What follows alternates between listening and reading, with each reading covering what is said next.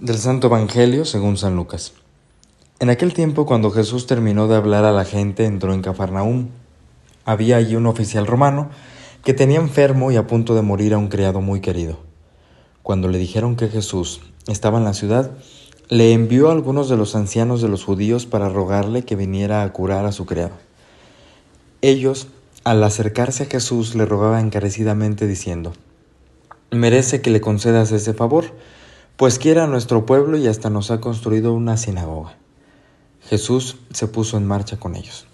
Cuando ya estaba cerca de la casa, el oficial romano envió unos amigos a decirle, Señor, no te molestes, porque yo no soy digno de que tú entres en mi casa, por eso ni siquiera me atreví a ir personalmente a verte.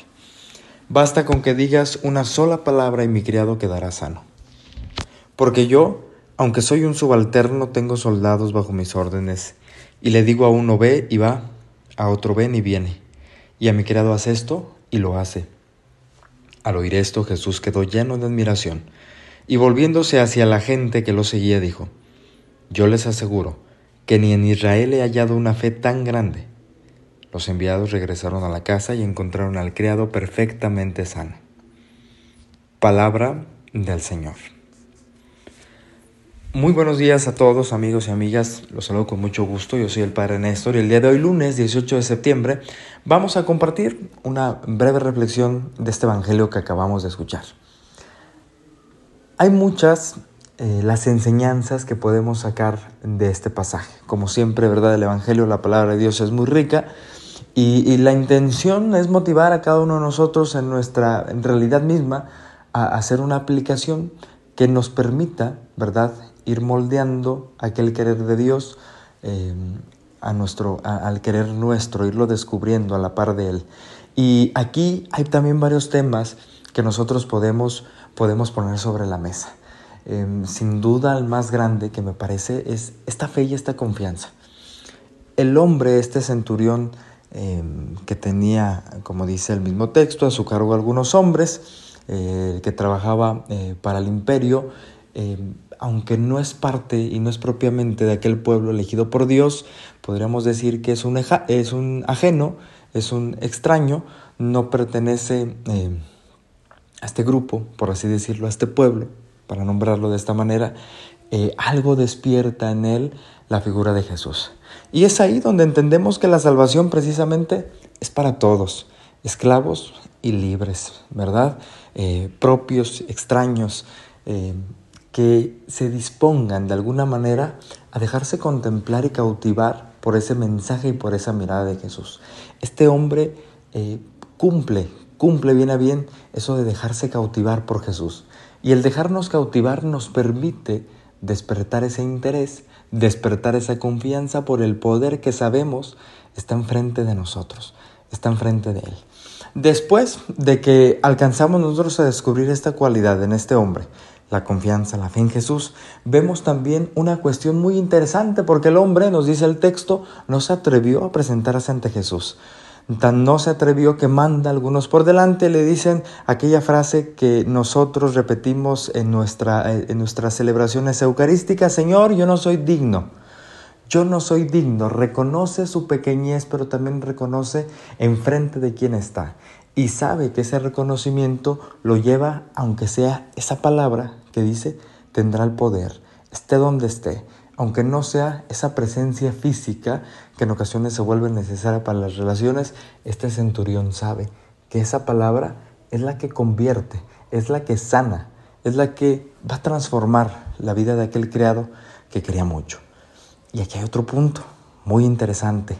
Este hombre abogaba por la vida de un criado, abogaba por la vida de uno que no era de su sangre, que no era de su familia. No es ajeno al dolor del prójimo.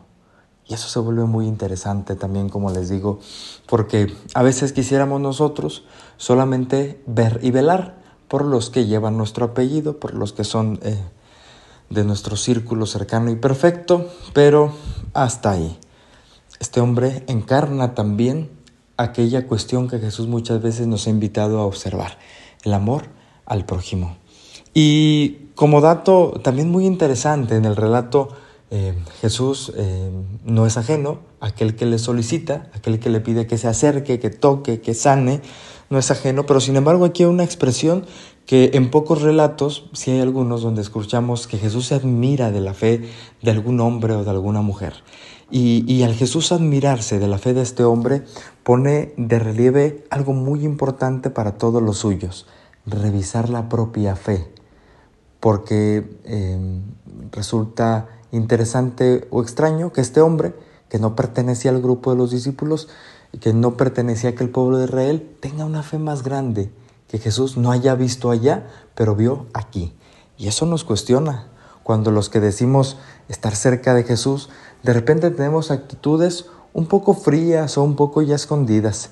Hemos, eh, nos hemos acostumbrado al compartir, y al vivir em, tanto cerca de estos términos, de estas vivencias, que a veces ya no nos adentramos un poquito más en avivar la experiencia, en planificarla y en irla perfeccionando.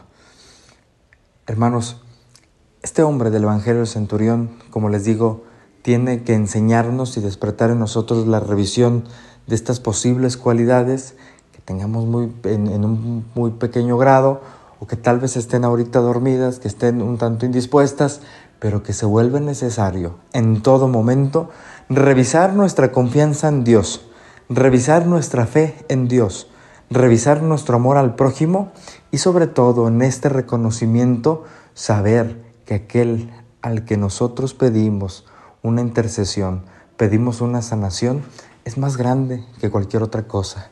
Eso eh, puede sacar en nosotros esa indignidad de no sentir merecedores aquel favor de Jesús, pero sin embargo, dentro de esta fragilidad humana se transforma en fortaleza cuando sabemos ubicar qué es lo que queremos obtener. Y aquella obtención se convierte en la prueba más grande y fehaciente de que Dios está a nuestro lado, de que el Señor escucha nuestras súplicas y que el Señor se manifiesta presente, está presente en cualquier acontecimiento que nosotros con fe pedimos su presencia, su intercesión, su sanación, su ayuda. Que el Señor Jesús, hermanos, nos ayude a ustedes y a mí a aumentar esa fe, a aumentar esa confianza y sobre todo a permitir que esa palabra de Jesús tan poderosa sane, transforme y renueve todas nuestras realidades. Esto ha sido Jesús para los millennials. Nos escuchamos hasta la próxima.